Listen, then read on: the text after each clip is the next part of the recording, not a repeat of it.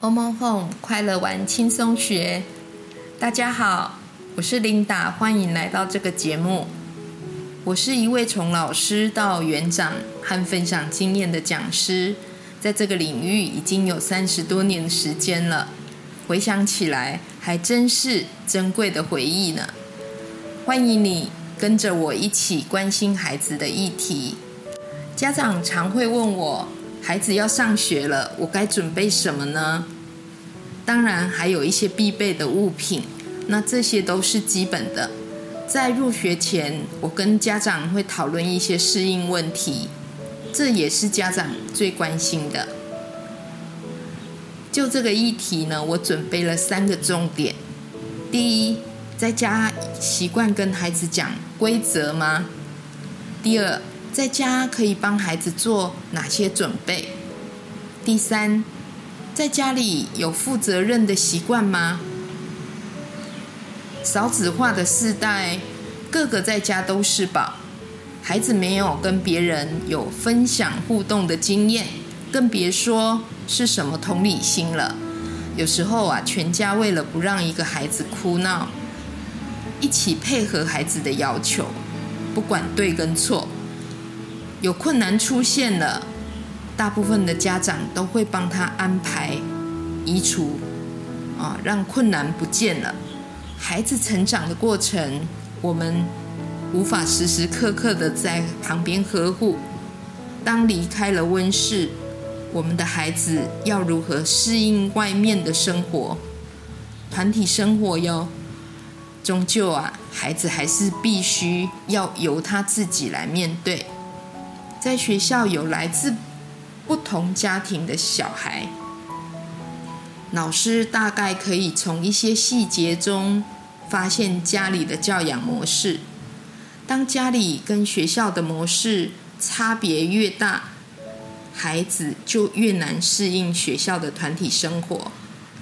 我想，大部分的家长都喜欢孩子在学校快乐融合团体生活，但是。孩子太难搞定了，家长啊，在家也是身不由己。当然，我可以理解家长的困扰。有的家长还很认真的找寻一些儿童专家育儿的经验，但是用在自己孩子身上呢，却没有效果。所以，问题需要追溯到跟孩子讲原则道理，从小让孩子学习一起遵守规则。对有些家长来说，这是一个很大的题目，因为生活中呢有太多细节问题，没有办法跟孩子妥协了。有一个很重要的方式，就是我建议需要有效的陪伴，陪伴的时间多跟孩子沟通说话。只要是可以用语言说话，我们就让孩子表达，听听孩子的想法，即便是说故事。我们也可以透过绘本、看图说话，说故事就是很好的互动时间，甚至可以针对最近孩子的行为表现，带入故事的情境。以前在带班的时候，班上啊有一段时间孩子不喜欢厕所，不喜欢冲水，那我就把这个行为放到我的故事里头，跟孩子讨论上厕所不冲水的坏处。孩子纷纷的就丢出他们的想法跟回答，有臭味啦，会传传播病毒，马桶里面会脏脏臭臭的。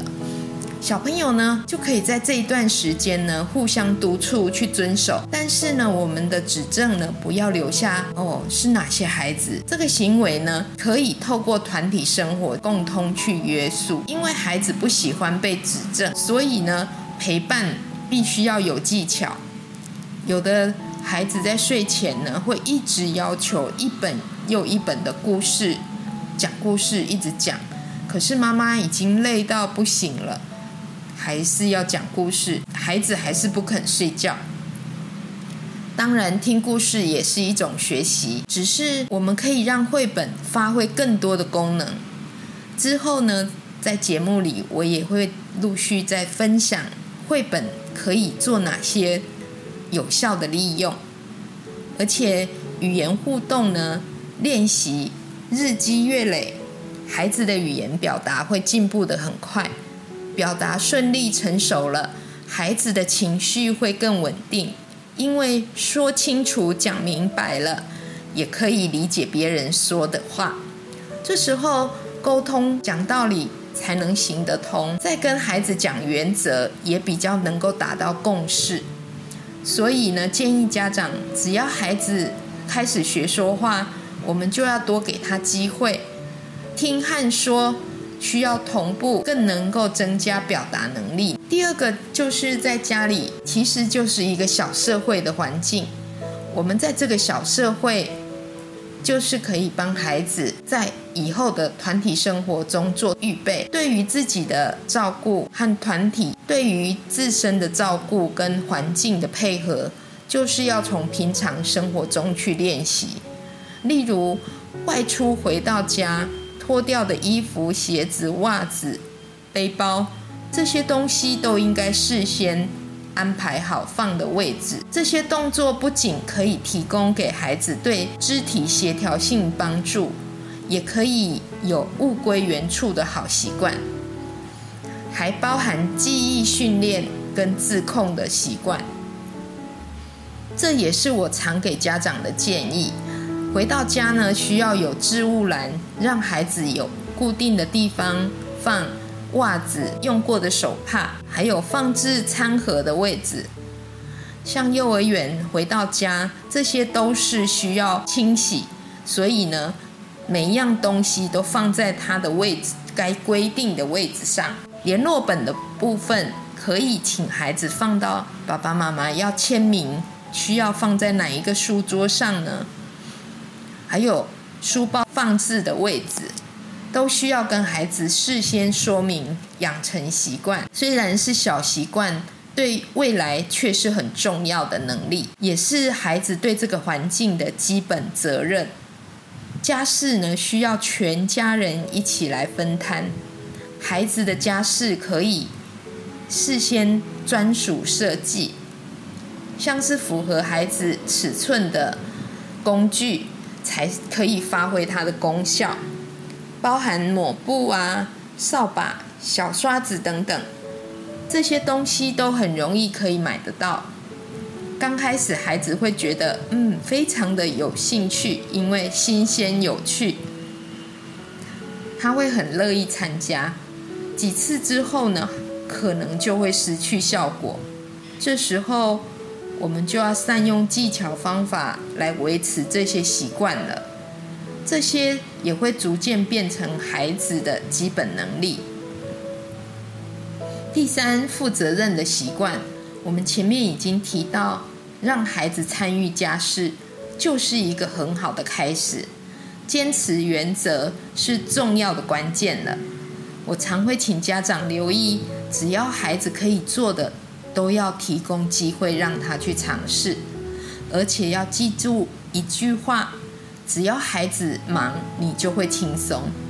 如果你忙的时候，你有没有注意到孩子特别喜欢吵？不知道你是不是也有这个经验？因为他无聊，就会想要引起你的注意，想要看手机，想要这个，想要那个。特别是假日的作息跟学校有一点不一样，在想睡觉的时间特别的欢，什么都不对劲。这时候大人的情绪也会跟着上来。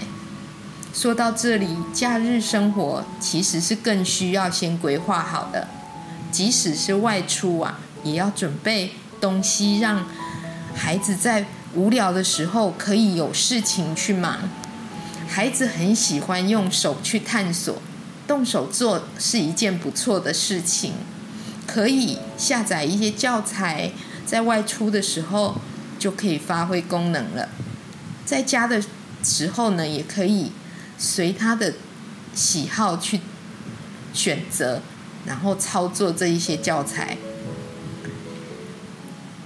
以上的建议都是能够轻松的在家执行。我也看到有家长在家里执行的成效，一段时间之后呢，看到孩子的精细动作进步很多，手指灵活，间接也帮助了写字握笔的能力了。在学校各方面的适应能力也会有加成效果，因为啊，有做事的孩子会习惯专注，也能够很快的对一件事产生兴趣。有了做事的成功经验，很容易情绪稳定，对事情的处理也会比较乐观正向，也会减少焦虑。在团体生活中呢，也会自信的表现。这是我在学校观察孩子的时候归纳出来的几个特点。只要坚持下去，你会看到体贴、有礼貌的孩子。以上呢是我分享的实例。